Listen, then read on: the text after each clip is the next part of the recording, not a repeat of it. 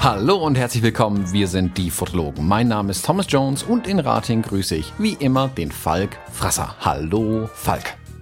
Schönen guten Morgen, Thomas Jones. Guten Morgen, Falk. Falk, es sind immer noch äh, du und ich, wir, die Fotologen. Ähm, falls sich jemand gerade wundert, wenn er seinen Podcast-Player anguckt und da ihm ein ihm oder ihr unbekanntes Logo und Coverdesign sieht.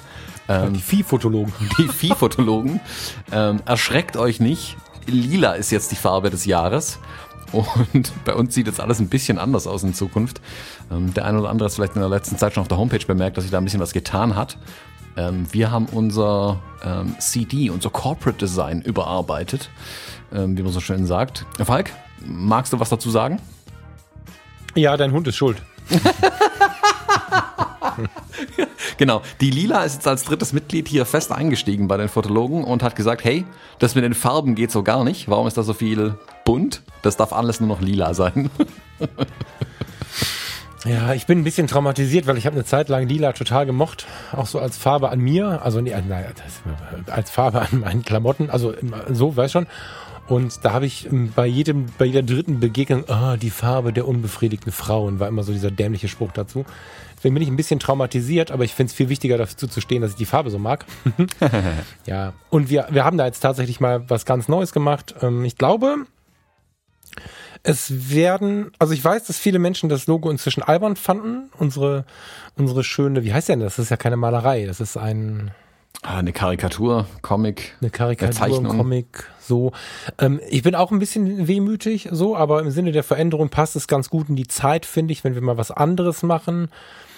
Lila ist eine Farbe, die nicht so oft da ist, somit auch auffällt. Es ist schön, wenn wir gesehen werden in den Podcast-Playern und solche Sachen. Ich finde, die Farbe ist dennoch sehr harmonisch. Und ja, deswegen haben wir uns entschieden, das Ganze zu tauschen, uns selbst ein bisschen mehr ins Bild zu rufen, weil wir reden ja immer von von, von der Persönlichkeit, die man mitschwingt in einem Podcast und so, aber haben halt einen Comic als Bildchen. Das ist halt, also wir, wir, wir haben jetzt mal be bewusst uns selbst da reingestellt und zumindest in das Podcast-Logo und ähm, ja, geben dem Ganzen einen lilanen Anstrich und das Vieh kannst du vielleicht erklären. Der eine oder andere wird sich jetzt wundern, was das für ein Vieh ist, ob das eine Kuh ist oder ein Pferd ist, aber Vieh ist ganz anders gemeint.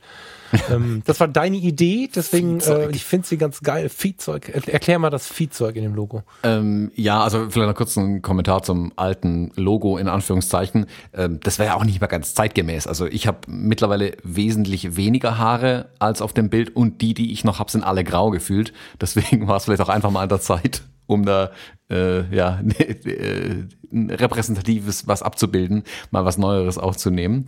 Ähm, aber wie du sagst, es war, war schön, aber es ist vielleicht auch Zeit, die Dinge mal gehen zu lassen. Veränderungen tun ja auch gut. Kommen wir gleich noch dazu. Ähm, die, das Vieh, ähm, jemand, der gerade eine Kamera greifbar hat, ich hatte hier gerade eben auch noch eine irgendwo rumliegen, die liegt hier irgendwo unter einem Berg an Notizen, Thomas hat da eine irgendwo rumliegen, ihr könnt euch nicht vorstellen, wie das aussieht bei dem. Da liegen ein paar mehr, lieber Thomas. nee, kann ist dir erklären, echt wenig wo, wenn du keine findest. Sind ja, nur zwölf noch. Ja, nur noch zwölf, genau. Ich bin bald bin ich einstellig mit Kameras. Mhm. Ähm, oben auf eurer Kamera ist irgendwo ein kleiner Kreis drauf, wo ein Strich durchgezogen ist. Jetzt wisst ihr auch, was wir mit dem Vieh die ganze Zeit meinen. Oder was ganz klein. Ganz klein. Ähm, das ist die sogenannte Sensor- oder Filmebene, die damit auf eurer Kamera eingezeichnet ist. Jetzt schalten alle den Podcast aus und suchen die Kamera nach diesem kleinen Symbol ab. Und das haben wir bei uns als äh, die also unser Fotologen-Logo erkoren. Ähm, das ist das Ding, was jetzt, glaube ich, links oben in der Ecke oder irgendwo ähm, gerade erscheint bei euch ähm, in eurem Podcast-Player oder bei uns auf der Homepage und so weiter. Und ja, das werden wir uns in der nächsten Zeit so ein bisschen ähm, mittragen und mal gucken, was wir da draus machen. Das wird auf jeden Fall nicht so schnell grauhaarig und weniger haarig wie, unser, wie wir selbst. Das bleibt hoffentlich eine Weile repräsentativ. Und ja, schauen wir mal, ähm, wann wir das dann wieder ändern. Aber ja, lila finde ich auch eine total schöne Farbe, muss ich zugeben. Ähm, ich finde, die ist auffällig, weil sich viele irgendwie vor der Farbe sträuben, habe ich das Gefühl. Und die mhm. ungern verwenden. Ähm, ich mag es aber total, eben vielleicht, weil es so selten auftaucht. Ich finde, sticht ein bisschen raus. Hat aber was schön, was Lebendiges, irgendwie so ein Lila. Äh, Freue ich mich auf jeden Fall drauf, dass wir uns endlich uns auf eine Farbe einigen konnten, weil die letzten zweieinhalb Jahre hat man da irgendwie nicht so wirklich was. Ähm, es nicht so, dass es wirklich wichtig gewesen wäre, aber jetzt, wenn wir jetzt irgendwas in Farbe machen müssen, wissen wir zumindest, welche Farbe mitspielen wird. So, Punkt. Es ist halt, es ist ja halt oft so, ne, das ist ja bei der ganzen Logo-Gestaltung und dem ganzen Kram ja, da wissen ja viele ein Lied von zu singen. Derjenige, der es gestaltet, macht sich riesig viele Gedanken und am Ende interessiert es irgendwie keinen, wenn er den jetzt den Podcast äh, hört, ohne dass er diese Episode vielleicht hört. Aber ich mag das total, mir das anzuhören, deswegen dränge ich es euch jetzt auch kurz auf. Das Vieh ist, zeigt die Sensorebene bei einer Kamera und wir beide sind halt bei allen Verschiedentlichkeiten, bei allen Unterschiedlichkeiten, so heißt das in Deutschland. Ähm, wir sind bei allen Unterschiedlichkeiten, aber dennoch die, die sich immer wieder auf einer Ebene treffen. Und das ist halt äh, so ein bisschen das Symbol dafür, dass man durchaus auf, auf einer Ebene sein kann und, und sollte. Ähm, das war so das eine. Und das Foto, was wir gewählt haben, hat eine Braut von uns äh, gemacht, deren Hochzeit wir gemeinsam fotografiert haben, was auch eine super Zusammenarbeit war, sowohl fotografisch als auch im gegenseitigen Coaching. Auch mit der mhm. Braut das Bild. Was? Ah, die Zusammenarbeit mit der Braut, dass die das Bild für uns gemacht Ach so, hat. das klang jetzt komisch. Ja, jedenfalls war das auch ein besonderer Moment der Zusammenarbeit und deswegen hat äh, dieses Logo jetzt schon für uns was Emotionales drin. Ich glaube, dass es schwierig wird im Switch beim Hörer, weil man sich an manche Dinge gewohnt hat. Das ist ein bisschen gewöhnt hat, wenn wir jetzt die Musik ändern würden. Ich habe diverse Podcasts erlebt, die ihre Musik geändert haben und dann so einen Shitstorm erlebt haben, weil die Leute den, die Musik so sehr mit dem Podcast verbinden, dass sie sie wieder zurückgeswitcht haben. Habe ich einige Male erlebt. Ich glaube, dass das bei einem Logo im Kleinen ähnlich sein kann. Ich würde mich freuen, wenn wir gemeinsam ähm, versuchen würden, uns daran zu gewöhnen. So. Ja, ja. die Musik lassen wir, wir noch ein bisschen anders machen. Genau. Die Musik lassen wir noch ein bisschen, aber wie gesagt, es kommen ein paar neue Sachen rein. Wer da ein bisschen äh, auf sowas steht, ähm, darf er gerne mal noch ein bisschen überlegen, was in dem Logo noch so alles drinsteckt. Ähm, da gibt's noch mehrere versteckte Sachen, die da tatsächlich dahinter stecken. Ich mag das total, wenn so Firmenlogos, wenn man sie sich eine Weile anguckt und dann Dinge entdeckt. Ähm, hm. Kennst du, um mal den Leuten kurz ähm, mind blown, dass der Kopf explodiert, kennst du das Logo von Toblerone? Gleich. Google es mal, Falk. Toblerone. Nicht Logo eingeben, sondern nur Toblerone bitte, weil sonst kommt schon die, die Antwort. Ah, shit. Das ist mittlerweile relativ deutlich, wenn man einfach nur Toblerone eingibt. Im Toblerone. Genau, da ist ein Bär drin in dem Berg. Das wissen aber die allerwenigsten, weil der ist das nicht. Bär äh, drin? Ich habe nur Berg gesagt gerade, Thomas. Ah, Berg. Okay, ich habe Bär verstanden. Nee, guck dir mal den Berg ein bisschen an. Ah, und da steht Bern. Bern, genau.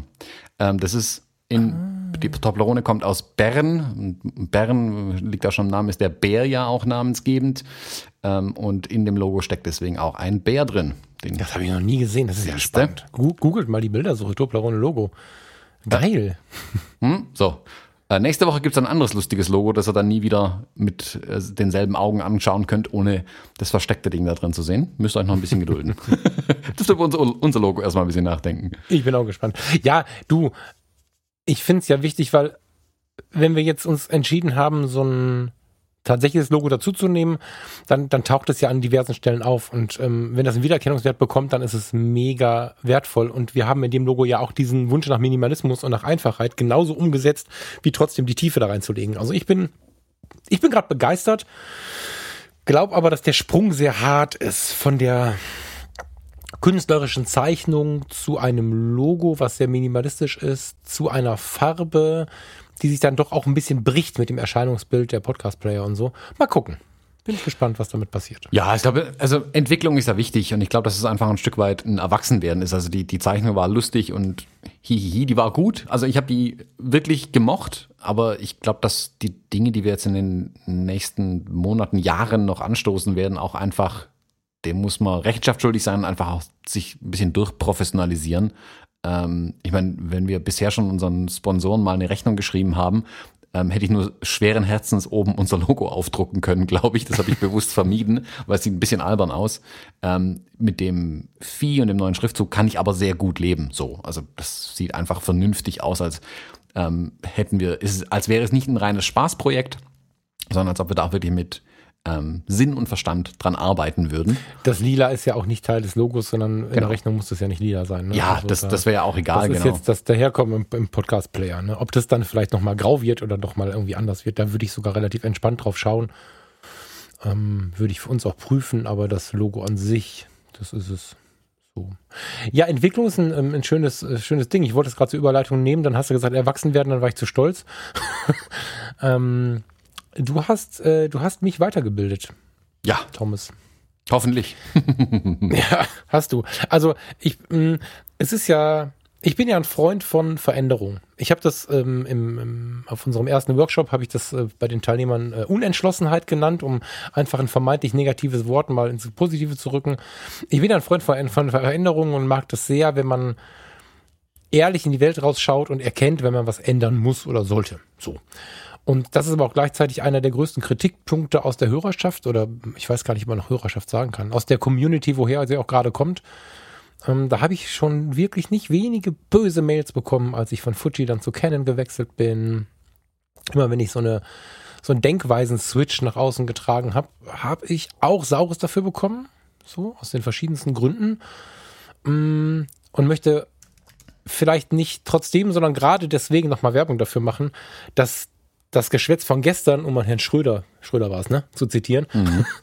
durchaus auch nicht mehr so wichtig sein darf, weil das Leben ist Veränderung und das Leben ist vor allen Dingen Erfahrung und Lernen. Und wenn ich im Alter von, wann habe ich gesagt, Blitzen ist Kacke, im Alter von 39 sagen, Blitzen ist nix und ich will nie blitzen und es sieht immer blöd aus und so, dann muss ich mit 41 in der Lage sein, das zu ändern. Und wenn ich mit äh, 40 oder mit auch 39 sage, Fuji ist das Beste, was mir je passieren konnte, und mit, mit, mit Ende 40 sage, okay, sorry, aber äh, ich muss wieder zu kennen, dann sind das einfach nur Entscheidungen auf Erfahrungen. Und ich glaube, dass das der sauber, also für mich persönlich, will nicht übergriffig werden, für mich persönlich ist das der sauberste Weg zu leben, nach seinen Erfahrungen seine, seine, seine Wege anzupassen. Ja, entweder ich gehe sie immer weiter, weil die Erfahrungen gut sind, oder ich merke, oh, ich habe mich verlaufen auch wenn es jetzt vielleicht negativ, äh, äh, also ein Verlust heißt finanziell, muss ich den Weg jetzt ändern. Da können wir ganz gut ein bisschen Werbung für machen, weil ich habe bei dir einen Mini-Blitz-Workshop gemacht. Der Falk, der Blitzen total schlimm findet. genau. Ähm, vielleicht noch kurz zu der Veränderung. Ich ich hatte mit, mit, mit äh, Michael im Fotografie Business Podcast, haben wir auch kürzlich einen Podcast aufgenommen, wo wir seine Entscheidung sein Business zu ändern, auch thematisiert haben. Und wir haben da auch mhm. gesagt, es ist völlig natürlich, seine Meinung zu ändern und es ist sogar meiner Meinung nach völlig natürlich, sich alle fünf Jahre oder sogar kürzer sich mal neu zu erfinden tatsächlich. Also wirklich zu resetten und zu sagen, tu ich dennoch das, was ich möchte? Ähm, bin ich immer noch der gleichen Meinung? Also bin ich ehrlich immer noch der gleichen Meinung oder beharre ich auf Dingen, die ich mal gesagt habe und habe mich vielleicht schon längst überzeugen lassen, aber um den Schein zu wahren, nach außen hin behaupte ich immer noch, Blitzen ist blöd, wie auch immer. Ähm, das, genau. Es ist wichtig, sich da selbst hin und wieder mal zu prüfen und sich auch einzugestehen, dass man seine Meinung ändern kann, dass man seine Einstellung ändern kann. Wenn ich jetzt, keine Ahnung, wenn ich jetzt morgen beschließe, hey, Fotos waren zwar ganz cool, aber Video ist das Ding äh, der Zukunft, dann nur noch Videos macht, dann ist es halt so. Also ich glaube, man sollte nicht dogmatisch an Dingen festhalten, ähm, nur weil man vielleicht Gegenwind dafür bekommt, wenn man äh, Veränderungen herbeiführt. Es ist auch ähm, vermutlich äh, in wissenschaftlich bewiesen, dass Menschen Veränderungen hassen. Ähm, deswegen haben viele auch Angst vor diesen Veränderungen. Das ist nicht vermutlich bewiesen, das ist ein Fakt, ja. People hate change. Und ja. deswegen weiß ich, dass es manchmal wehtut, das ist manchmal alles auch ein bisschen komisch. Ähm, aber ich glaube, es ist ganz, ganz wichtig. Und es hat mir einen immensen Spaß gemacht, ähm, dich da äh, mit den Blitzen zu erschlagen, in Anführungszeichen, und dir da eine Welt zu zeigen, die du vielleicht bisher noch gar nicht kanntest, ähm, gegenüber der du dich vielleicht ein bisschen verwehrt hast, um am Ende aber jetzt tatsächlich so ein, diese Aha-Momente bei dir zu sehen und dann so viel Begeisterung auszulösen, dass ich dich einbremsen musste bei der ganzen Sache. Das war dann der schönste Moment eigentlich, dass ich dann wirklich äh, sagen musste, halt, halt, halt, bevor wir jetzt alles überspringen, lass uns erstmal kurz die Basics machen, ähm, um nicht schon ins Übernächste zu kommen und dann nur die Hälfte verstanden zu haben. Also das war, ich finde es auch total schön, mit Veränderungen ähm, schöne Gefühle auszulösen. Weil ich glaube, das ist möglich. Also Veränderung kann schön sein. Ja, mega. Ich würde gleich gerne, äh, deswegen gehe ich gerade ein bisschen dazwischen, dass wir da tatsächlich mal reingehen in diese. Ich, ich habe so zwei Themen zum Thema Veränderung und Technik, um die Technik dort ein bisschen mit reinzubringen und die, die vielleicht auch mal mehr über das Blitzen wissen wollen. Aber ich würde auch noch mal ein Objektiv gleich gehen. Ich habe mir jetzt ein Objektiv bestellt. Ähm, das, ich weiß nicht, ob das im Hintergrund hörbar war. Gerade kam die Meldung, dass es angekommen ist und irgendwer hat es äh, im Haus angenommen. Alexa hat mich gerade angeschrien mit dem, mit dem Ton, dass das jetzt da ist. Ähm, was ich vor einem Jahr und wahrscheinlich vor zwei Monaten niemals mehr angeschaut hätte. Also da müssen wir gleich, finde ich, lass uns über das Blitzen reden und über meine Grundsätze beim Objektivkauf. Und äh, Veränderung ist total geil. Also ich war immer wieder wirklich, ich bin aus den, aus den Wolken, aus allen Wolken gefahren, als die erste E-Mail kam, wo ich wirklich beschimpft wurde, dass ich äh, aufhören soll, so, wie, wie war das? So, so unprofessionell ständig das, das, das Equipment zu switchen und ich soll mal erwachsen werden und all solche Dinge. Da sind echt krasse Dinge gekommen am Anfang. Jetzt ist das ein bisschen weniger geworden, weil vermutlich äh, Resignation eingesetzt hat. Der Fall will sich einfach nicht irgendwie hinsetzen und immer das Gleiche tun. Mhm. Aber genau, weil viele Menschen sich da so sträuben, das ist ja eine Angst. Also ich bin da nicht böse drüber, weil jeder, der, der, der aggressiv mit so einem unwichtigen Thema wird, der wird es aus Angst. Niemand schreit irgendwen an wegen so einem Kack. Also das ist ja jetzt echt nicht wichtig für jeden, der hier zuhört. Ist ja nicht lebensbedeutend, ob Falk jetzt mit einer Canon oder einer Fuji fotografiert oder was auch immer er sich gerade wieder Neues einfallen lässt. Das heißt, da geht ja eine eigene Angst einher, wenn man sich darüber aufregt. Also wer jetzt gerade Puls hat, hat vermutlich eher eine Sorge mit irgendwas. Und ähm, ja, deswegen möchte ich Werbung dafür machen, Veränderungen zuzulassen, weil das einfach, also jedem Anfang liegt ein Zauber inne, ist nicht nur irgendein Spruch, sondern, sondern eine wunderschöne Wahrheit. Das ist ähm, tatsächlich so. Aber lass uns mal, lass uns mal ins Blitzen gehen. Ähm, das Warum ist, wie letzte Woche schon besprochen, plötzlich selbstständig und, und, und Falk überlegt, okay, was kann er denn? So. Und ähm, ich finde es total schlau, bei, bei, bei, gerade bei Selbstständigkeit, aber generell auf den Job bezogen, zu überlegen, was kann ich jetzt gut, weil ich ja nur das mit viel Energie verkaufen kann, was ich wirklich gut kann. So, also was für Ressourcen habe ich. Und dann habe ich meine Gegend hier so gecheckt. Und äh, neben die Fotologen, neben Workshops, neben vielleicht dem einen oder anderen geilen digitalen Produkt oder so, neben solchen Dingen ist ja auch der Alltag irgendwie, der da steht. Und ähm, Hochzeiten und so, das bleibt alles wie es ist darf gerne viel mehr werden. Also wer dieses Jahr noch heiratet, ich habe da den Kalender leer oder fast leer, was die Hochzeiten angeht, weil das so nicht geplant war. Ähm, Komma. Aber es muss ja noch ein bisschen mehr kommen. Und dann bin ich nachher zu einem Entschluss gekommen, nach relativ schneller Zeit, okay, das, übrigens auch wieder eine Veränderung, was du beim Tonnes bislang nicht so geil fandest, musst du jetzt machen, nämlich die Businessfotografie. Weil ich so überlegt habe, okay, ich kann mich extrem gut auf Menschen einstellen. Also da, da kann jetzt der Staplerfahrer kommen, der mich irgendwie mit Bewohnergesten und alles ist schlimm, schlimm, schlimm voll nölt oder der auch total nett ist und mir von seinen Kindern erzählt. Also das soll jetzt kein Vorurteil sein, sondern die Denkstruktur ist einfach eine andere zwischen dem Gabelstaplerfahrer und dem CEO eines Unternehmens. Mit beiden kann ich eine ganz geile Zeit haben. Also habe ich überlegt, okay, mit denen zu interagieren wäre sehr schlau, weil ich in allen Berufen und in allen Berührungspunkten mit der Fotografie mit verschiedenen Menschen gut klarkam und nie so soziale Grenzen hatte, wie es vielleicht manche Leute im Kopf haben. Ich habe keine Berührungsängste vor einem Multimillionär und auch nicht vor jemandem, der Flaschen sammelt. Mit beiden kann ich gute Gespräche führen. Also habe ich gedacht, eigentlich muss ich an die Businessfotografie ran. Und wenn ich dann drüber nachdenke, in ein Unternehmen zu fahren und dann zu sagen, okay, ich mache jetzt vier Geschäftsführerfotos und dann gehe ich äh, hin und fotografiere die Belegschaft durch dann komme ich an dem Moment, wo ich überlegen muss, okay, und wenn die Bilder dann ein gleiches Daherkommen haben sollen und die rufen mich nach einem halben Jahr wieder an und sagen, sie haben drei, vier neue Mitarbeiter, kommst du noch mal, kannst du noch ein paar Fotos machen und so, da komme ich um eine anständige Blitzanlage nicht drum herum, mit der ich sanft und, und, und, und, und schön eingesetzt die Mitarbeiter im gleichen Style fotografiere. Das geht nicht anders. Und plötzlich machte das Sinn und hat sich auch gut angefühlt. Naja, und dann habe ich irgendwann um Hilfe gerufen und stand plötzlich in Kirchheim. Aber das war so der Weg dahin, warum ich jetzt auf die Idee komme, überhaupt mir das Blitzen anzugucken, weil ich habe ja schon relativ massiv gesagt, dass ich es liebe, mit dem natürlichen Licht zu arbeiten und so. Das war dann aber auch Fotoliebe, Kunst und Leidenschaft, da habe ich dann kein Geld für bekommen. Ähm, oder in der Regel kein Geld bekommen oder oft kein Geld bekommen. In dem Unternehmen kann ich nicht sagen, wir warten jetzt noch mal eine Stunde, bis die Sonne sich gedreht hat. Hm. So. Naja, es ist ja natürlich auch du warst vorher einfach in einer relativ bequemen Situation. Du konntest dir nicht genau. aussuchen, wann, wo, was du fotografierst und genau. konntest dir die Umgebung so schaffen, wie du als Fotograf sie möchtest. Mhm. Ähm, Blitze sind ja einfach auch, sind für viele Sachen ein Mittel, aber auch ein Mittel, reproduzierbare ähm, Lichtsets zu schaffen, auch wenn die Umgebung es nicht erlaubt. Also wenn ich halt bei einem Kunden fotografieren, da hat es keine Fenster, kommt kein Licht rein, da habe ich nur paar so blöde Strahler in der Decke hängen oder so, da kannst du ja kein brauchbares Foto machen. Wenn du dein eigenes schönes Licht mitbringst, Blitzlicht, ähm, kannst du das nicht nur reproduzierbar machen, sondern kannst es exakt so ausleuchten, wie du möchtest und bist eben von externen Faktoren unabhängig. Mhm. Ähm, und das ist natürlich der, der Charme eben, wenn du halt auch Kunden hast, wo du das vielleicht an zwei unterschiedlichen Tagen oder zwar zu zwei völlig unterschiedlichen Jahreszeiten auch abrufen musst. Also ähm, wer schon mal Business-Fotos gemacht hat draußen äh, mit einer Firma und dann kommt die, äh, im Sommer und dann kommt die gleiche Firma im Winter nochmal und sagt, hey, das machen wir nochmal. Äh, wir hätten gern das gleiche Bild nochmal. Oh, dann könnte das ganz schön schwierig werden, wenn ihr das nur mit verfügbarem Licht gemacht habt.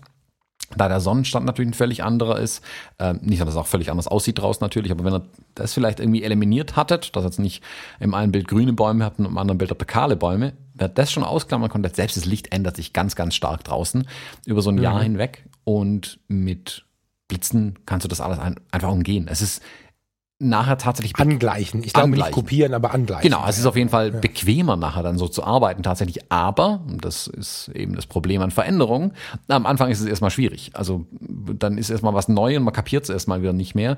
Ich glaube aber auch da ist es dann tatsächlich so, also war zumindest mein Gefühl während dem Blitzworkshop, ähm, dass, also bei dir und auch mit anderen, mit denen ich das schon gemacht habe, dass obwohl ich mit Blitzen arbeite, plötzlich ein Verständnis für verfügbares Licht entsteht an manchen Punkten. Also wo vorhin ja, man gearbeitet ja, ja, hat ist, und so intuitiv, hat, ah ja, das ist so irgendwie so, äh, machen wir mal, dann kommt plötzlich dieses Gefühl auf, ah, ah, jetzt verstehe ich, warum das an dem Fensterlicht so und so war, jetzt wo ich mal einen Blitz in der Hand hatte. Das Schöne an den Blitzen ist ja, wenn du alle anderen Lichter erstmal eliminiert hast in so einem Studio, dass du mit dem Blitz eine sehr kontrollierte Umgebung hast und wirklich mal testen kannst, reproduzierbar, stellst du eine Puppe oder einen Thomas hin, der da immer an der gleichen Stelle steht, mit einem Belichtungsmesser im Gesicht ähm, und veränderst einfach mal, drehst mal in allen Werten und kannst spielen und schauen, was passiert denn jetzt eigentlich. Und dann ähm, wächst ein Verständnis ran, nicht nur für Blitzlicht, sondern für Licht generell. Und das finde ich eigentlich das Schöne da, dass diese, dass die Blitze eben reproduzierbar bleiben,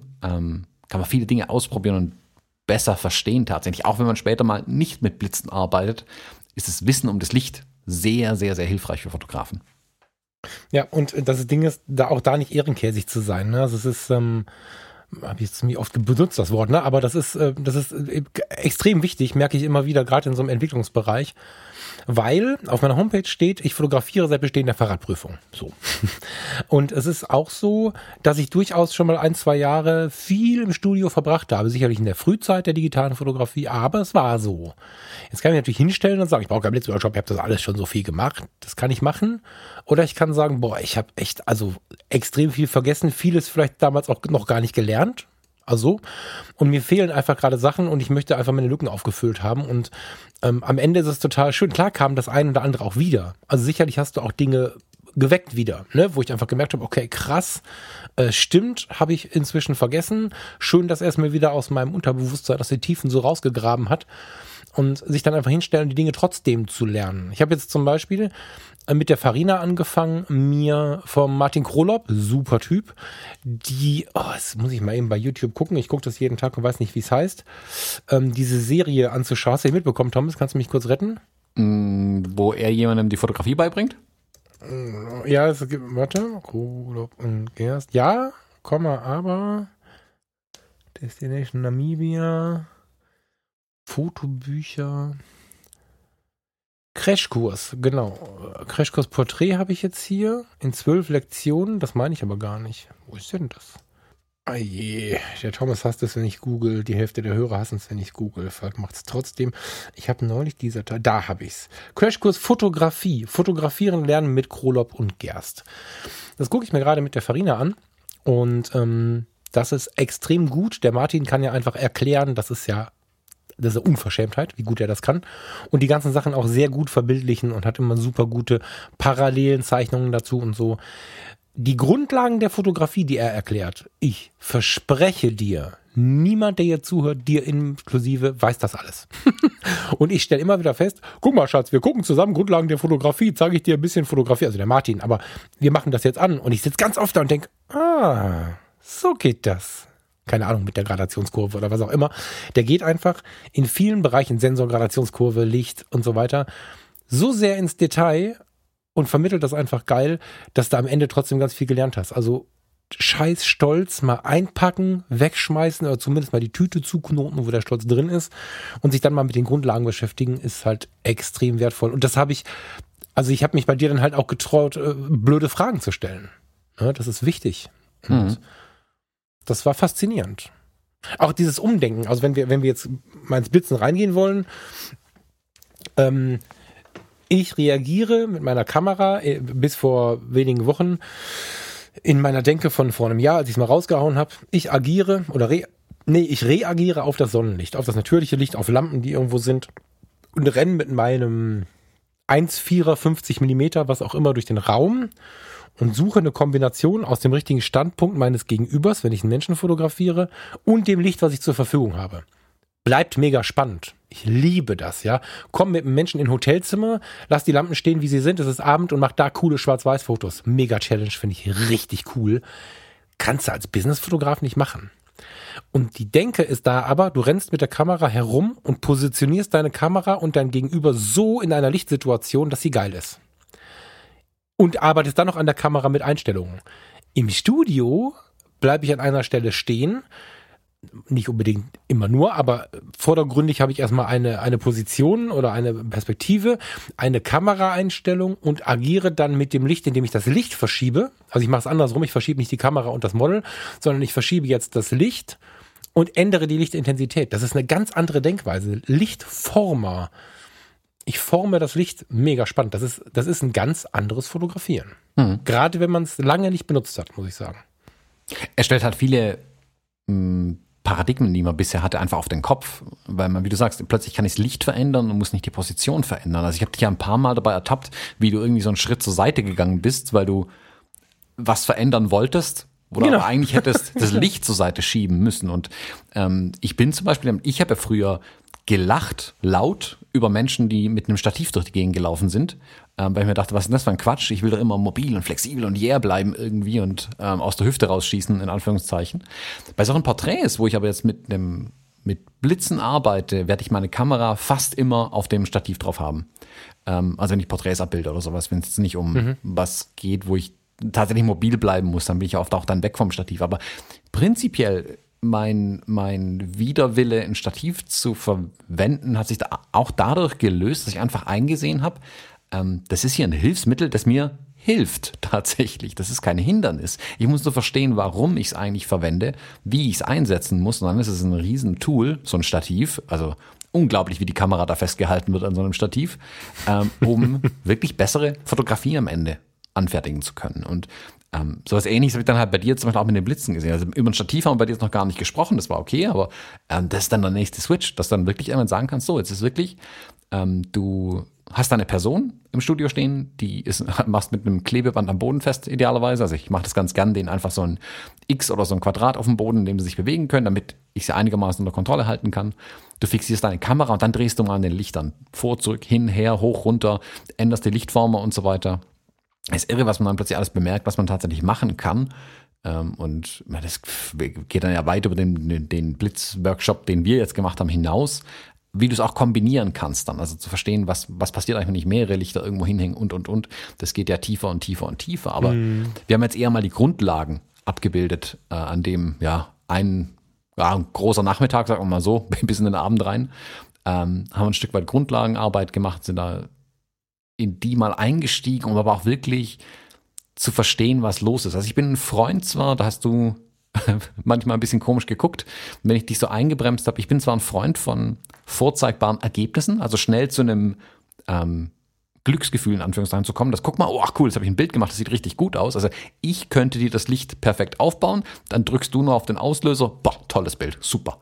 Ich finde es aber viel wichtiger einfach, den Lerneffekt auch mitzunehmen. Also ein Licht mal aufbauen, alles ist scheiße. Person dunkel, Hintergrund hell oder wie auch immer. Also die, mhm. die Fehler ein Stück weit zu machen und ganz langsam, ganz methodisch an die Sache ranzugehen. Ich weiß, ich bin da, das sind auch Fehler, die ich früher selber gemacht habe, zu schnell über die Dinge drüber zu gehen, bevor ich sie tatsächlich vollständig verstanden habe. Ähm, sei es beim Fotografieren, sei es aber auch in der Musik zum Beispiel. Da habe ich so viele Fehler gemacht, die ich bis heute, und ich mache jetzt keine Ahnung, seit über 20 Jahren Musik, bis heute mache ich noch Fehler, die ich mir anfangs in meinem Wahn angewöhnt habe, die ich nicht mehr wegbekomme. Mein Musiklehrer hat mich gehasst für manche Dinge, die ich gemacht habe und hat es irgendwann einfach aufgegeben, zu versuchen, sie mir abzugewöhnen. Und er hat lange und hart gekämpft, es mir manche Dinge abzugewöhnen. Aber kriegt er nicht mehr hin. Einmal falsch gelernt, bleibt es halt so. Das bleibt gespeichert im Kopf. Das ist sehr schwer, das wieder loszuwerden. Aber auch bei der Fotografie und gerade bei dieser Lichtsetzerei, was ja durchaus auch ein technischer Vorgang ist, ein Stück weit, glaube ich, dass es wichtig ist, die, die Grundlagen tatsächlich zu verstehen und wirklich auch zu sehen, oh, guck mal, so funktioniert es nicht, so funktioniert es auch nicht. Jetzt funktioniert's, jetzt ändere ich wieder das, oh, jetzt funktioniert's wieder nicht. Ah, jetzt habe ich aber verstanden, warum es vorhin auch nicht funktioniert hat. Und sich das zu erarbeiten, das dauert manchmal ein bisschen lang, aber ich habe einfach das Gefühl, dass dann auch wirklich ein Wissenstransfer stattfindet, wenn du unter in Anführungszeichen kontrollierten Bedingungen, also nicht im Chaos beim Kunden dann, wo du, wo du einfach zum Ergebnis kommen musst, sondern wenn du hier in dem, in dem Studio, wo keine wo es keine Fehler in, in dem Sinne gibt. Ist, man kann hier lernen, das ist der Punkt. Man muss aber Fehler machen, um dann auch davon zu lernen. Die Fehler machen kannst, um dann zu verstehen, ah ja, guck mal, jetzt weiß ich nicht nur, wie es funktioniert, ich weiß auch, welchen Fehler ich gemacht habe. Weil dann kannst du irgendwann mal später auch, wenn du beim Kunden stehst und irgendwas nicht funktioniert, hinstellen und innerhalb von Sekunden analysieren, weil du das Wissen wieder abrufen kannst. Moment mal, wie war das? Was habe ich, was könnte ich falsch gemacht haben?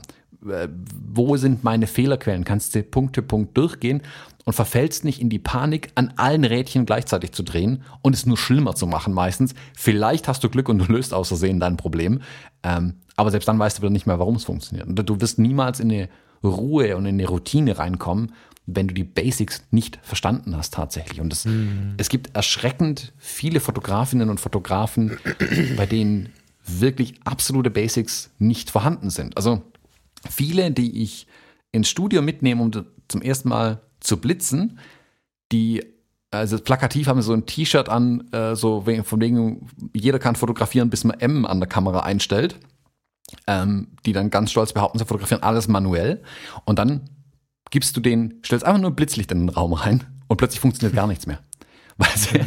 eigentlich nicht wirklich verstanden haben, was sie da tun. In ihrer bisherigen Umgebung, wenn sie ähm, nur das gemacht haben, was sie konnten, hat es funktioniert. Sobald aber eine Komponente reinkommt, die sie nicht kannten, nicht kontrollieren konnten, wissen sie gar nicht mehr mit ihren Tools umzugehen dann. Also Blendezeit ISO.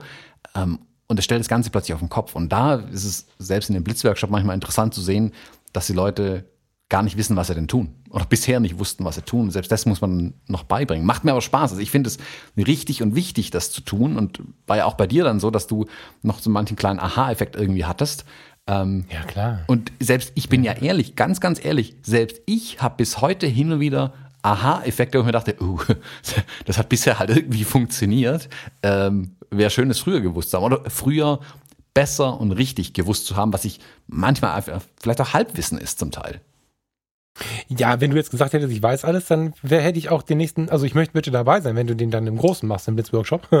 Aber äh, dann, dann hätte ich mir den nicht angeguckt, weil ich glaube, dass niemand ausgelernt hat, gerade in solchen Berufen wie, wie, oder in solchen Leidenschaftsbereichen kann man es vielleicht auch nennen, wie der Fotografie. Also, das gibt's nicht, dass da irgendwer sagt, ich kann das alles. Also vielleicht glaubt er es, aber das funktioniert so nicht. Mhm. Aber ähm, ja, du hast auch wieder gesagt, ne? Stolz weg und sich öffnet fürs Lernen. Das ist, ähm, gerade wir Fotografen haben irgendwie einen ziemlich großen Stolz in uns und ich bin ja schon froh drum, dass wir offener damit umgehen und du immer wieder Leute äh, hast, die dann so fragen, sag mal, wie ist denn bei dir mit dem Ausschuss? Klar ist Ausschuss mit zum Beispiel spiegellosen Kameras ein bisschen weniger geworden, weil Belichtungsfehler nicht mehr so häufig sind. Hm. Aber im Großen und Ganzen gibt es Fotografen, die glauben, dass Thomas Jones von der Hochzeit kommt und 90 Prozent der, Bilder sind geil mhm. und dann werden die, weißt du so, dann mhm. muss man die auch nicht mehr bearbeiten, der macht die einfach so. Mhm. Da ist auch kein Weißabgleich nötig und da sind auch nicht zwei verschiedene Lichtquellen. Der Thomas hat jedes Standesamt im Griff, dass die nicht äh, eine Neonröhre neben eine normale Birne hängen und so. Mhm. Und, äh, und wenn doch, dann macht er das mit der Fuji, indem er auf den richtigen Knopf drückt, dass das weg ist. Nein, wir kommen alle mit Chaos nach Hause. Wir haben alle den Moment, wo wir denken, wieso, wo, wo habe ich denn dahin fokussiert? Wir, wir raufen uns in den Haaren und das passiert ja jedem, aber jetzt langsam kommen wir hin, dass ich auf so, auf so, auf so Fotografen-Meetings die Leute mal erlebe, dass sie sagen, ah, ist das bei dir auch so? und, und nicht dieses ständige, äh, ich mache hier vier Fotos, also das sind die geilsten Fotos der Welt. Das ist halt Quatsch. So. Ja, ich habe das kürzlich in einem, in einem Workshop gehabt, den ich besucht habe. Ähm, habe ich mich auch mit einem anderen Teilnehmer drüber unterhalten. Da ging es um Fotografie mit Models. Und habe ich dann mhm. auch gesagt, wo ich dann irgendwie, keine Ahnung, 20, 30 Bilder produziert habe, wo ich beim Auslöser drücken wusste, die sind einfach für einen Papierkorb, die brauche ich eigentlich nicht machen, die Bilder. Aber ich habe ihm dann auch gesagt, ich finde es wichtig, das Model auch dann in, in seinem oder ihrem Flow nicht zu unterbrechen. Also die sind ja auch drin. Wenn ich jetzt jedes Mal nur, weil mir das Bild nicht passt, was das Model ja nicht sehen kann in dem Moment, weil es vor der Kamera steht, ähm, wenn ich dann jedes Mal abbreche und jedes Mal ähm, da den Knüppel zwischen die Beine werfe, kommt auch kein Flow bei denen vor der Kamera auf. Und ich finde es wichtig als Fotografen einfach auch, bei digital ist es ja wirklich wurscht, wenn da 20 Bilder mehr nachher auf der Karte sind, das dann laufen zu lassen, damit die Leute sich auch eingrooven können vor der Kamera. Das weißt du so gut wie ja. ich bei den, bei den Business-Porträts zum Beispiel. Die Leute sind am Anfang, ähm, das ist ungewohnt, dann stehen sie da im Anzug vielleicht irgendwie vor dir und jetzt wissen sie auch nicht, wo sie hingucken sollen. Äh, hinter dir steht irgendwie der Werbeleiter noch rum. Ähm, alles komisch ähm, natürlich sind die super unentspannt und die ersten paar Bilder kannst direkt in die Tonne treten. Jetzt kann ich die Person anschreien, gucken sie mal normal und selbstsicher und voller Selbstbewusstsein und dann steht er da und du weißt gar nicht mehr, was er machen soll. Weint. Und weint, genau, hast genau das Gegenteil erreicht. Oder du bringst die dann halt langsam hin einfach und das dann auch laufen zu lassen, finde ich dann total wichtig zum Beispiel, denen auch den, den, die Leute in den Flow kommen zu lassen einfach. Ähm, und ja, Ausschuss Kleiner. entsteht. Und manchmal musste ich auch, das wird, du es gerade gesagt hast, an der Situation abarbeiten mit dem Licht. Also manchmal ist es auch Käse und du musst eine Weile rumprobieren. Ähm, dann ist aber halt auch wichtig zu wissen, okay, wo muss ich dran drehen, um dann tatsächlich was zu ändern. Ja. Kleiner Pro-Tipp, wenn du deine Fotos kacke findest, weil du das Licht falsch hast, weil du das, was auch immer mit deiner Kamera gerade ist, never ever mit der Kamera schimpfen, während jemand vor deiner Kamera steht. Der fühlt, der bezieht alles auf sich. Alles. Also wenn, wenn du sagst, oh, und guckst da drauf, dann hast du dich vielleicht fair belichtet oder so, dass Gegenüber denkt, oh Gott, ich bin zu dick. Mhm. So, das ist auch so ein Ding irgendwie. Ja, ja geil. Also schweigend gesagt, in die Kamera gucken und die Augen aufreißen, das hilft auch nicht. ja, genau. So, oh Gott, habe ich gar nicht gesehen. Das, da, da macht derjenige sich in seiner Unsicherheit einfach zu sehr Gedanken. Ja. Ja, Veränderungen, Fotografie, blitzen. Ich bin angezündet, ich bin wieder erweckt. Ich habe super viel, was ich noch lernen muss. Was mich übrigens dazu gebracht hat, dass ich gesagt habe, ähm, Schatz, lass uns das doch mal angucken. Hast du Lust da drauf? Eigentlich habe ich da Bock drauf und habe gedacht, vielleicht ist für Farina auch gut, dieses Grundlagending mir anzuschauen, weil da einfach auch wieder viele Dinge dabei sind. Vielleicht hat man es mal gelernt, vielleicht hat man es wieder vergessen. So, finde ich total wertvoll. Mm. Ja, das, das, deckt sich ja sogar ein bisschen mit dem, was ich immer sage, wenn ich Coachings mache oder Workshops gebe, ich lerne auch jedes Mal was. Über von den Dingen, die ich eigentlich versuche beizubringen, gibt's immer wieder Momente, wo ich sage, ah, guck mal, jetzt habe ich gerade auch was kapiert. Äh, und das ist auch völlig normal. Da darf man auch nicht ehrenkäsig sein, man kann nicht alles wissen. Und manchmal wusste man Dinge vielleicht mal und sie sind einfach in Vergessenheit geraten. Das kann genauso sein. Ja, so ist das. Ähm, ich möchte noch mal kurz einen Meter in den Gear Talk. Mhm. Fand ich nämlich auch total spannend. Ähm, hast du mich auch schon ein bisschen mit ausgelacht jetzt oder hast du ein bisschen an mir rumgefrotzelt? Ähm, Vorgeschichte, wir stehen im Studio. Falk hat mit ein 35 mm, ein 50 mm, ein 135 mm. Jeder, der schon mal im Studio fotografiert hat, kann sich denken, das war Kappes. So, und da Falk keine Fujis mehr hat, kann der Thomas auch nicht aushelfen. Ähm, somit habe ich mit dem 50 mm angefangen. Das 35er habe ich gleich weggeworfen. Hab mit dem 50 mm angefangen und das war für die ersten Schritte okay. Du hast gerade ein neues Wort, du sagst oft, das war okayisch. Hm. Ähm, aber halt alles andere als begeisternd. Und ich habe gemerkt, irgendwie, irgendwie kommen wir hier damit nicht so ganz in den Flow. Also ich, ich kriege objektiv Kamerasituationen nicht übereingelegt irgendwie. Das ist für mich unwohl damit.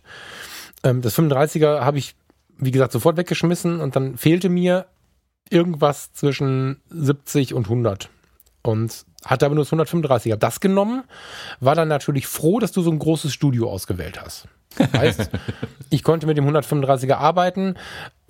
Ich würde auch nicht sagen, es ist nicht ich würde nicht sagen, es ist, es ist nicht richtig oder es funktioniert nicht, weil die Entfernung war schon noch so, zumindest bei den, bei den Porträts äh, im Oberkörperbereich, dass ich gut mit dir reden konnte und, und die Ergebnisse sind auch toll. Also 135 ist schon gut.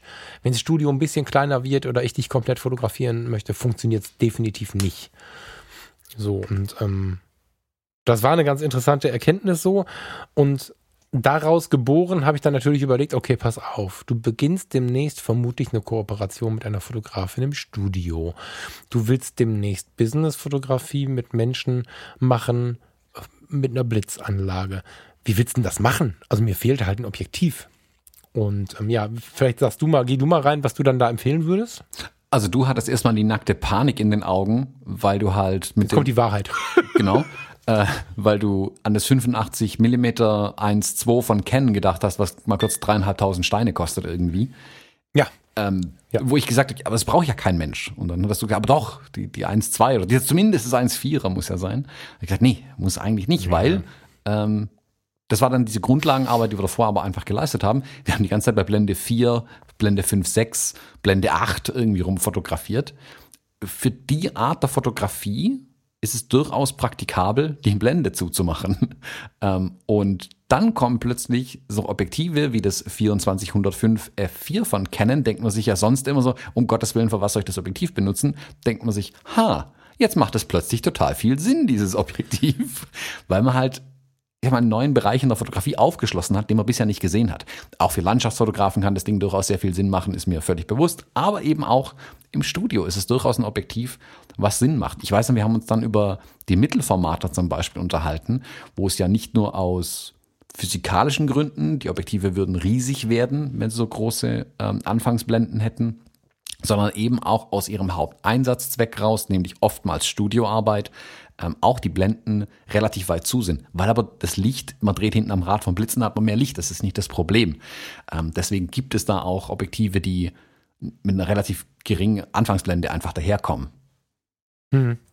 Ja, es hat verschiedene Ausprägungen tatsächlich, das Ding. Also, das hat jetzt, also dieser, dieser Blitzworkshop hat ein weiteres Mal, darüber freue ich mich, jetzt wieder Veränderung. Vorsicht, ähm, liebe Leute, ähm, hat mal wieder für so, für Erfahrung gesorgt. Das ist ja es ist ja so, dass ich gesagt habe, der, der kleine Sensor, um mal kurz drei Meter zurückzugehen, der Fujis taugt mir nicht so sehr wie der große Sensor der Canons. Vom Bildlook, von der Freistellung, von was auch immer. Ich stelle fest, ich kann es immer noch nicht so richtig begründen. Also es ist da wie so eine Liebe oder wie ein anderes Gefühl, aber ich kann es immer noch nicht so richtig begründen. Ja, ich finde das Bouquet immer passender, oder vielleicht legt mein Gehirn das Bouquet über eine andere Empfindung, keine Ahnung, aber ich fühle mich wohler mit der Vollformatkamera. Vielleicht brauche ich auch die Nähe zum alten Analogen, keine Ahnung. Hab das aber sehr schnell auf die veränderte Situation um die Hintergrundunschärfe ähm, gelegt. Das war ja oft so die Diskussion dabei. Ich hatte mir bei der Fuji das 56.1.2 Apo oder wie das heißt geholt, APD glaube ich, ne. Und hab gehofft, damit, äh, aber es hat nicht geholfen. Mir, mir war es nicht mir hat's nicht getaugt, würde man bei euch sagen. Mir taugt's nicht. Und dann bin ich zu Canon gegangen und habe dann aber viel geguckt und war noch mehr als vorher schon fixiert auf die offenen Blenden. Fotografiere gern offenblendig und so. Und nochmal, wenn ich mich jetzt äh, mit dir, lieber Zuhörer, liebe Zuhörerin, äh, bei dir zu Hause in einem Hotel, draußen, wo auch immer treffe und wir versuchen kreative Fotos in einer natürlichen Umgebung zu schaffen, mega. Das macht Spaß. Dafür ist eine Blende 1.4 auch total geil. Das heißt aber nicht, dass eine Blende 4 keine schönen Bilder macht. Und du hast recht, in der Studioumgebung ist es perfekt. Ne? Ist eine L-Optik, die Abbildungsleistung ist pervers gut, alles in Ordnung. Du fotografierst eh mit geschlosseneren Blenden und so. Ähm, wenn du das nicht möchtest, weil du künstlerisch irgendwie was anderes machen möchtest, kannst du immer noch das 135er, das 50er nehmen und die Blende aufreißen. Aber im Großen und Ganzen wird es ausreichen. Mm, aber in dem Zug habe ich mir das Objektiv natürlich ein bisschen genauer angeguckt. Also ich habe jetzt nicht nur einfach ein Objektiv bestellt, das ist fürs Studio und gut, sondern wenn ich mir irgendwas kaufe, was auch was kostet, das hat mein Konto dann leer geräumt, dann ist es ja schon so, dass ich mir umfassend ein Bild mache von dem, was ich da kaufe. Ich mich beschäftige mich mit den Dingen. Und da habe ich festgestellt, ey, als Reiseobjektiv ist das der Hammer, weil der Weitwinkel mit 24 Millimeter ist ja schon ziemlich weit, verhältnismäßig weit. Ähm, und bei 105 Millimetern, auch bei der Blende 4, selbst bei Blende 5,6, habe ich ein schönes Porträt und dieses Objektiv bietet ein unglaublich schönes Bouquet. Das, das Ding stellt gut ähm, frei. Muss natürlich ein bisschen was wissen von Objektausstatten und Kram und so. Aber was, was mir nicht ins Haus kam, kommt jetzt aus ganz verschiedenen Perspektiven ins Haus. Das Ding wird nicht nur im Studio eingesetzt. Ich schwöre ich benutze es auch draußen, weil diese 105 mm f4 ist eine super schöne Porträtbrennweite habe ich sehr, sehr schnell gesehen. Und somit komme ich ja dann aus diesem Wahrnehmen, also die Fotografie so resultiert, so, so reduziert wahrzunehmen, ist halt ein Fehler. Und den habe ich gemacht. Ich habe viel zu sehr auf die offene Blende geguckt. weil auch eine Blende 4 hat unter, unter Umständen eine super schöne Freistellung und habe mich darüber wieder damit beschäftigen müssen. Wie entsteht denn überhaupt eine Freistellung? Wie entsteht denn überhaupt eine Hintergrundunschärfe? Was hat die mit dem Objektabstand zu tun und so? Also ich bin, ich habe nur gelernt von all dem, was wir gemacht haben und ähm, habe damit jetzt quasi ein neues Objektiv gefunden, was mich vermutlich jetzt auch eine Zeit lang begleiten wird, weil so, so, so eine Canon L-Geschichte ist jetzt nichts, das man kauft und eine Woche später wegschmeißt. Geiles Teil. So, ich habe nicht das 2470 genommen, ähm, ganz bewusst nicht, weil es mir zu kurz war. Ich schwöre dir, vor einem Jahr hätte ich es gemacht, weil es einfach so schön, ähm, also wenn es eine 2,8er Blende hat. Ich hätte nicht so sehr, ich hätte die Blende wichtiger gefunden als die Brennweite. So. Mhm. Ja, es, also bevor jetzt die Zuschriften kommen, ich weiß es, ähm, eine große Offenblende bietet auch Flexibilität. Ja, ich kann auch das Objektiv weiter abblenden, dadurch wird es schärfer, also nicht Hintergrundschärfe, sondern generell schärfer. Ähm, durchs Abblenden eben, ja, ja, ja, weiß ich auch alles, bevor jetzt alle schreiben. Ähm, aber es gibt halt, ich glaube, man sieht dadurch vielleicht ein Stück weit, warum sich auch bei mir hier manche Objektive stapeln irgendwie, warum ich doppelte Brennweiten zum Beispiel einfach hab. Ähm, weil ich sie zum Teil auch anders nutze, anders einsetze und für andere Dinge benötige, ganz einfach. Und ähm, jetzt hast du ja quasi mit dem 2405 Du hast da einen, einen 35er drin, du hast da einen 50er drin. Ähm, du könntest jetzt aber genauso gut noch einen 85er kaufen und wärst trotzdem happy irgendwie und hättest noch mal was anderes. Also je nachdem, was man macht und je mehr man als Fotograf macht, ähm, desto mehr bekommt man da so ein Sammelsorium zusammen an Objektiven, an Kameras vielleicht im Zweifelsfall noch. Bei mir kommt da noch das Mittelformat hinzu, was ja nochmal eine komplett neue Kiste an Material aufmacht, das irgendwie verwaltet werden muss, bezahlt werden muss, auch zugegebenermaßen. Ähm, das ist, also es gibt einen Grund, warum Foto arbeitende Fotografinnen und Fotografen so ein großes Sammelsorium haben. Es gibt aber auch einen Grund, warum die meisten, mich eingeschlossen, auch danach streben, das Equipment wieder zu vereinfachen. Also auf der einen Seite kauft man sich ganz viele Objektive und Krempel und Kram, den man vielleicht dann doch nicht braucht. Ähm, aber es ist auch wichtig, das mal auszuprobieren, um einfach sicher zu sein, ja, stimmt, ähm, brauche ich eigentlich nicht. Also ich bin zum Beispiel, ich habe eine totale Hassliebe mit diesen 2470 ähm, äh, Optiken. Ich mhm. habe dieses 1655, ist dann bei Fuji äh, 2.8. Das ist so ein Objektiv. Ich finde das gegenüber einer Festbrennweite ist es einfach nicht so scharf. Punkt. Das, also vor allem offenblendig nicht. Das ist immer ein bisschen weicher. Ich finde die ähm, in den Kameras inbegriffene Fehlerkorrektur für dieses Objektiv. Ähm, Spoiler Alert, das wird bei allen Zoom-Objektiven passieren, auch bei anderen Herstellern, ist nicht so super, wie ich sie vielleicht ganz gerne hätte. Ähm, ich habe mhm. dann aber zum Beispiel auch gemerkt, dass, also im RAW wird es ja nachträglich angewendet auch zum Teil, ähm, dass da Capture One zum Beispiel wesentlich besser arbeitet als Lightroom bei dem Objektiv. Also da kommen ganz andere Ergebnisse raus. Ich habe das gemerkt, wo ich meine Bilder aus Island nochmal durch Capture One durchgejagt habe dass ich plötzlich viel zufriedener war mit den, mit den Bildern, weil der RAW-Converter ein anderer war. Ähm, und ich mag das Objektiv zugegebenermaßen eigentlich gar nicht, aus vielerlei Gründen. Ich würde es aber nicht hergeben. Es ist für mich schlicht und ergreifend auch äh, das Ersatzobjektiv. Also wenn ich zu einem Kunden fahre, zum Business-Porträts machen, vor ein, zwei Wochen erst wieder geschehen, da wusste ich ganz genau, okay, ich gehe dahin, ich habe mein, äh, meine 85 mm Brennweite dabei, damit werde ich den kompletten Auftrag abwickeln. Ähm, vielleicht muss ich noch ein, zwei Bilder mit einem 50er schießen, super. Trotzdem werde ich dieses Zoom mit einpacken. Falls mir beide anderen Objektive nicht kaputt gehen, kann ich mit dem weiterarbeiten. Das ist ein Stück weit auch ein Ersatzteil für mehrere Bereiche. Ich könnte aber auch von vornherein sagen, ich mache den ganzen Auftrag damit. Es ist auch ein bisschen eine Frage, okay, mit welchem Ding will ich denn tatsächlich arbeiten? Was liegt mir mehr? Also das spielt natürlich auch mit rein, ganz einfach. Also wir hatten die Diskussion ja schon ein paar Mal. Welche Kamera, mit welcher Kamera arbeite ich denn tatsächlich gern? Welche Kamera inspiriert mich? Mit welcher Kamera macht es mir Spaß zu arbeiten? Gilt in Erweiterung natürlich auch für die Optiken, die ich vorne dran schraube. Also ich habe Objektive, da verliebe ich mich jedes Mal neu drin, ähm, weil ich die so toll finde. Es gibt andere mit der gleichen Brennweite, vielleicht sogar der gleichen Blende, äh, Anfangsblende, die mir halt nicht gefallen. Also das ist auch ein gefühltes Ding. Das ist auch gar nicht immer technisch zu beschreiben, glaube ich, ganz einfach. Aber ähm, das erklärt ein bisschen diesen Pool an, an Krempel, den man einfach dann irgendwann ansammelt. Und siehst du ja auch, du kaufst dir Brennweiten, die du eigentlich schon hast. Ähm, es gibt aber gute Gründe dafür, tatsächlich. Ja, ja, total. Also ich überdenke gerade auch äh, in vielen Punkten meine, meine festen Meinungen so. Ne? Ich habe ja schon ein paar Mal ausgeführt, aber es ist bei dem, das Objektiv jetzt zeigt es halt auch wieder.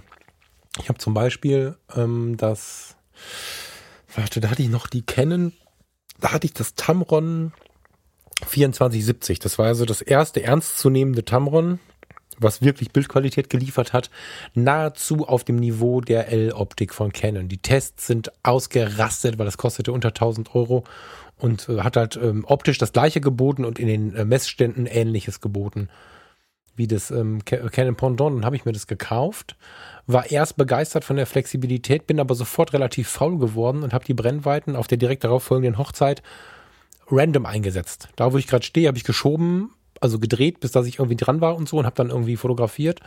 Und ich habe es dann schnell wieder abgegeben, weil meine Fotos relativ langweilig wirkten im Vergleich zu dem 35 Millimeter, mit dem ich mich der Situation anpassen musste. Und das ist zum Beispiel was, was ich mir jetzt mit Blaulicht ähm, auf diese, auf die To-Do-Liste schreibe, dass ich, wenn ich dieses Objektiv benutze, außerhalb vom Studio, dass ich es ganz bewusst benutze und schaue, bei welcher Brennweite bin ich gerade, welche Wirkung macht diese Brennweite und so, um nicht in diese gleiche Falle zu tapfen.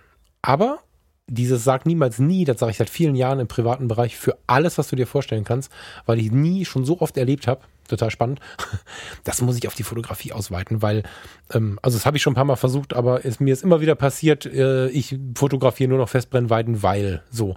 Und jetzt sehe ich gerade wieder, nee, das ist Kappes. Ich fotografiere in bestimmten Situationen lieber mit der Festbrennweite. Ne? Hotelshooting, Homeshooting, sehr, sehr gerne wird genug Situationen geben, wo ich das 2405 benutzen werde. Und ja, da auch wieder stetige Veränderungen. Also ich bin sehr gespannt. Nicht nur, was das Jahr businessmäßig bringt, sondern auch bei uns und auch mit dem Fuhrpark, weil ich schmeiße jetzt schon wieder alles um. Ich bin jetzt schon wieder durch das, was wir zusammen erlebt haben, im Workshop bei diversen Situationen, denen wir fotografiert haben, haben, haben wir zusammen die Erfahrung gemacht, okay, der Falk muss sich hier und da noch irgendwie anpassen vom Objektivfuhrpark. Und ja. Also es gibt, glaube ich, nicht die Antwort mit die Best, das Beste ist, wenn du so und so mit fotografierst. Das habe ich selber schon oft gesagt, das weiß ich. Äh, wenn ich das laut gesagt habe, tut es mir tatsächlich leid. Das jetzt mal so als Entschuldigung, weil es gibt die Situation nicht zu sagen, du brauchst jenes oder welches oder jetzt bei YouTube gesehen, die drei Objektive, die du als Pro Profifotograf brauchst und also ein Kappes, das, das gibt so nicht. Es geht immer darum, was du gerade machst und wofür du es brauchst. Genau, das kann sich auch durchaus ändern. Und wie gesagt, ähm, auch da Profi-Fotograf ist ein sehr, sehr, sehr breiter Begriff.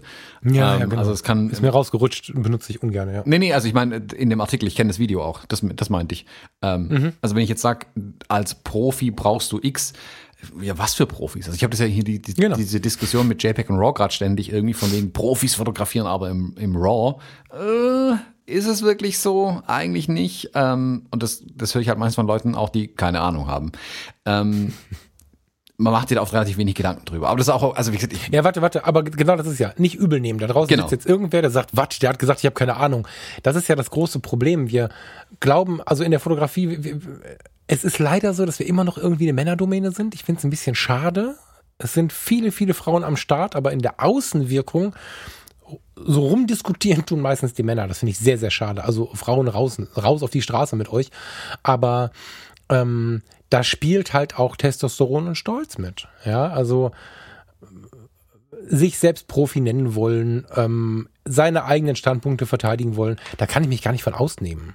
Und ich glaube, da würde uns so ein bisschen die weibliche Intuition ganz gut tun, wenn wir mehr davon bekommen würden, weil die verändern die Dinge nämlich eher als wir Männer evolutionstechnisch begründbar, aber wir stehen da und, und ich weiß nicht, wie viele Leute nicht von, von, von Denkweisen weg wollen, die vor 20 Jahren in waren.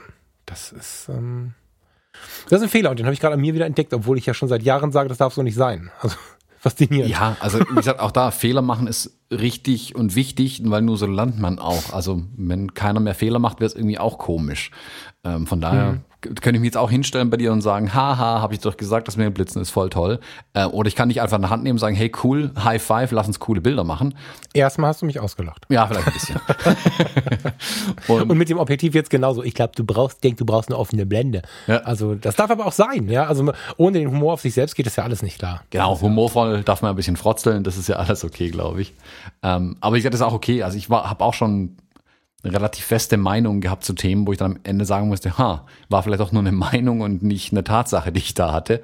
Ähm, und da muss man sich dann halt, darf man auch nicht ehrenkäsig sein, muss dann, auch wie du es jetzt ja gerade gemacht hast, das ist ja auch ein großer Schritt, das muss man jetzt ja vielleicht auch mal wirklich ganz deutlich sagen. Zu sagen, hey, ich lag bisher falsch, ist ein Riesenschritt, den sich viele nicht eingestehen zu machen.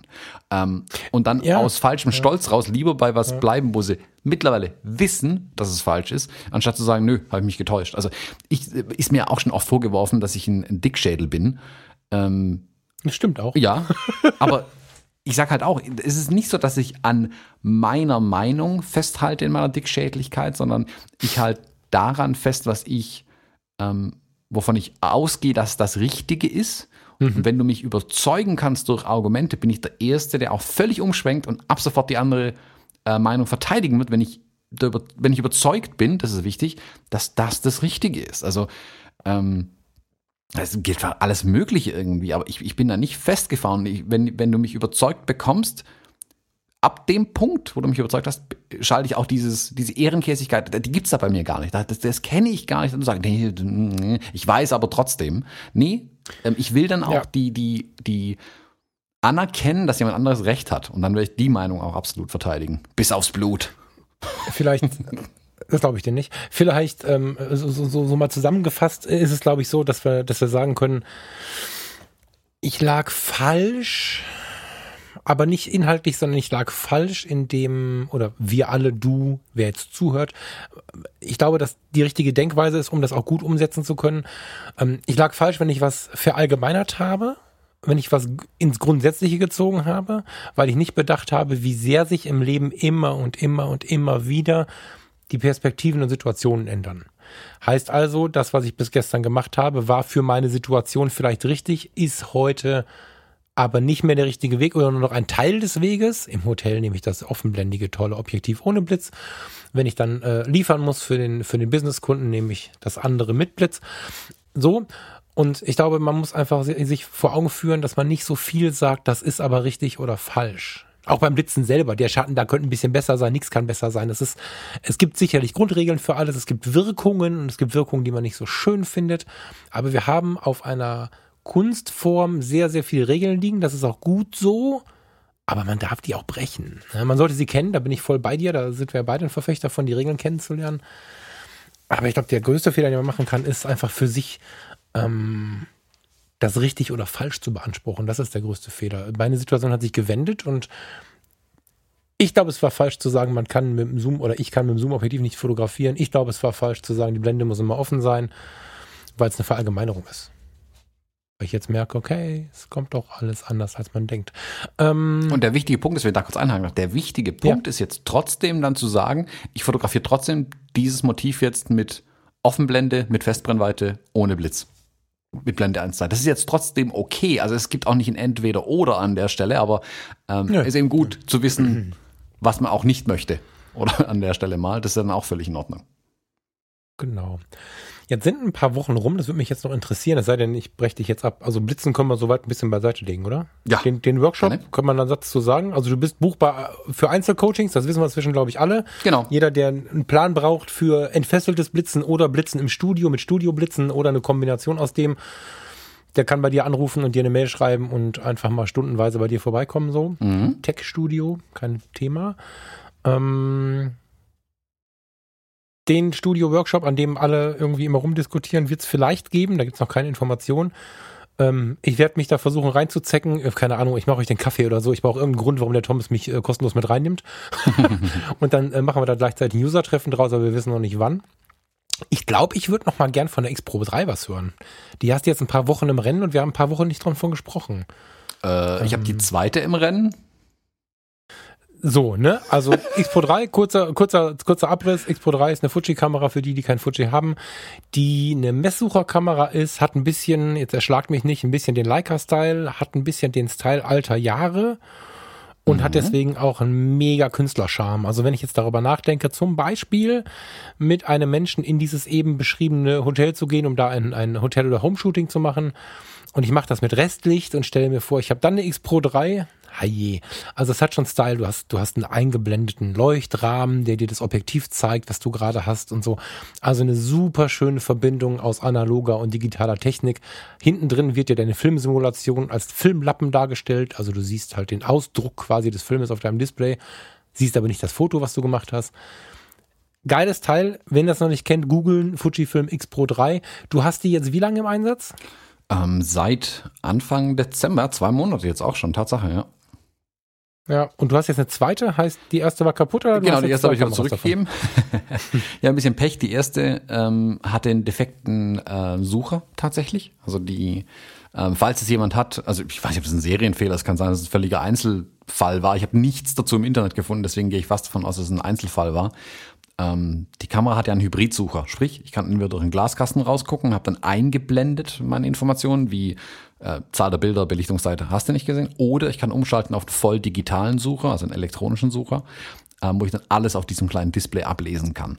Das Problem war, dass der optische Sucher zum digitalen Sucher und auch zu den eingeblendeten Informationen über dem optischen Sucher in Mühe vermutlich verschoben war, was aber in der Optik hinter Linsen am Ende viel ausmacht. Sprich, ich musste den Diopter um drei, vier Stufen, fünf Stufen nach oben drehen, wenn ich zwischen dem optischen und digitalen Sucher umgeschaltet habe. Das Problem war am Hybridsucher, wo ich ja beides habe, optisch und eine digitale Zusatzinformation, hat gar nichts gestimmt dann. Im Prinzip konnte ich nur im digitalen Sucher arbeiten. Ähm, hat Fuji auch sofort eingesehen, ja klar, ist Mist, Kamera kaputt, ähm, zurückschicken. Ich habe dann noch einen Auftrag damit gemacht, ähm, und geschafft, bei dem Auftrag hinten eine riesen Macke reinzuschlagen in meine Kamera, die dann, mm. genau, die dann mm. zurück. Ja, das tut ein bisschen weh, das habe ich mir auch gedacht. Ähm, mm. Ich habe ja gesagt, ich habe mir ganz bewusst die, die schwarze X Pro 3 gekauft, weil ich ja Macken und Kratzer an meinen Kameras liebe. Ich, ich finde, es ist ein schönes Gefühl zu sehen, dass es ein benutztes Gerät ist. Es kaputt zu machen. Es kaputt zu machen. Ähm, deswegen habe ich mir nicht die Titan, also meine ist auch Titan, aber nur das Gehäuse drunter, nicht der Lack oben drauf nicht die teureren Dura-Modelle ähm, geholt, sondern eben die schwarze. Und dann habe ich es geschafft, am letzten Tag, bevor ich sie zurückgeschickt hätte, eine riesen Macke reinzuschlagen. Also hinten wirklich so einen Lackplatzer reinzuklopfen, ähm, dass man bis aus Titan unten durchgucken konnte. Mm, und? Wir haben es einfach zurückgenommen. Ähm, Echt? Ja, ist ja eh kaputt. Ohne Kommentar. Ohne Kommentar. ähm, ich glaube, die wissen mittlerweile, dass sobald sie mir irgendein Gerät mehr als eine Stunde in die Hand drücken, ist es danach äußerlich zumindest ziemlich verbogen und verkratzt. Ähm, das haben sie, glaube ich, einfach in ihrer Kalkulation mit mir mittlerweile drin. Ähm, und ja, jetzt habe ich die, die zweite, also eine neue einfach bekommen, ähm, die auch perfekt funktioniert. Also da war, äh, also war wirklich die andere, das Modell, das da kaputt war. Das hat mich ein bisschen gefrustet, da damit jetzt die ersten, ja, fast zwei Monate zu arbeiten. Die andere habe ich jetzt seit zwei, drei Wochen, glaube ich, mal eine neue. Ähm, mhm. Ich muss sagen, als kam ja kürzlich auch die X100V raus, da haben wir auch schon ganz kurz, glaube ich, drüber gequatscht. Ich muss wirklich sagen, die X Pro 3 hat mich ein bisschen geheilt, was die X100 angeht. Also ich giere nicht mehr ganz so sehr nach der X100-Serie im Moment, weil ich mit der X Pro 3 jetzt so ein gefühltes Zuhause im Moment gefunden habe. Wir waren ja in Stuttgart ähm, vor ein paar Wochen zusammen, haben da ein bisschen auf der Straße fotografiert. Ähm, und ich muss sagen, ich fühle mich sehr, sehr wohl mit der Kamera. Auch wenn meine XT3 ähm, technisch die gleichen Specs hat, mehr oder weniger, ist die XT3 halt ein, ein Werkzeug. Das ist, es gibt kein Problem, dass ich mit meiner XT3 nicht erschlagen kann. Vom Video angefangen über äh, Fotografie, Studio draußen, hast du nicht gesehen. Die X Pro hat aber so ein Inspirado-Moment einfach. Also wenn ich die in die Hand nehme, da, da passiert irgendwas mit den Fingern schon irgendwie. Und auch wenn mm. die mhm. Kamera, wenn mein Gegenüber die Kamera anschaut, passiert auch was mit äh, demjenigen oder derjenigen vor der Kamera irgendwie, habe ich das Gefühl. Und das ist irgendwie magisch und ich mag dann auch gleichzeitig, also ich mag es total, wie es ist. Ich mag aber auch eben, dass ich hier die Flexibilität mit den Wechselobjektiven im Moment einfach habe. Ähm, hat tatsächlich dazu geführt, dass mich selber überrascht hat, dass ich die X100V super finde, aber mir vermutlich nicht kaufen werde, ähm, weil ich da gerade wirklich keinen Bedarf sehe und wir hatten es ja gerade schon ein paar Mal, eh schon zu viel Equipment rumliegen habe und ich habe selbst meine X100F habe ich tatsächlich ein bisschen stiefmütterlich behandelt, habe ein bisschen ein schlechtes Gewissen gegenüber der Kamera, dass sie nicht so viel von der Welt gesehen hat wie die X100S vor ihr ähm, vielleicht. Und ähm, ja, ich werde mir die nicht holen. Ich bin jetzt total gespannt. Nächste Woche müsste die ähm, XT3 dann kommen, ähm, was da dann noch kommt. Also im Moment habe ich das Gefühl, dass ich mit der X Pro 3 echt glücklich bin. Äh, und ich könnte mir gut vorstellen, davon eine zweite zu holen tatsächlich, um dann, wenn ich zum Beispiel die Hochzeitsreportagen oder sowas mache oder in Zukunft andere Reportagen auch nicht tatsächlich zwei Bodies brauche, dass ich tatsächlich einen zweiten X Pro 3 Body haben möchte. Also weil das im Moment für Fotografie, Video mal ausgeklammert, für Fotografie im Moment die Kamera meiner Wahl ist ganz klar. Das ist die, die, die ich am meisten in die Hand nehme, wo ich mich auch jedes Mal freue, sie in die Hand zu nehmen im Moment. Also die übersteigt auch, die XT3 nimmst du nicht so viel mit. Im Moment habe ich die XT3 als Ersatzgerät tatsächlich dabei. Und also, das hängt zum einen damit zusammen, sicherlich, dass ich bei der X Pro 3 gerade diese, diese Classic Negative Filmsimulation ganz viel verwende. Die hat die XT3 ja nicht. Ähm, mhm. Und ich mit der neuen Filmsimulation halt viel rumspiele. Ja, da kommt irgendwann auch noch ein JPEG-Rezept. Ähm, braucht keine E-Mail schreiben, die habe ich schon genug. ähm, und und ich finde es einfach im Moment die spannendere Kamera. Wie gesagt, wobei sie sich technisch eigentlich nicht so wirklich viel unterscheiden. Hm. Spannend. Ja, wollte ich ein bisschen darauf hinaus, weil das Ding hat mich tatsächlich so ein bisschen fasziniert. Ne? Also Markengehabe hin oder her, äh, das Teil. Ich würde sie, glaube ich, nicht als Arbeitskamera haben können. Für mich wäre sie tatsächlich mehr so ein inspirierendes Ding. Also die mit, mit einem schönen Objektiv, irgendwie einem, einem offenblendigen 35er, weil es dann nämlich ein 50er wird, äh, gefühlt.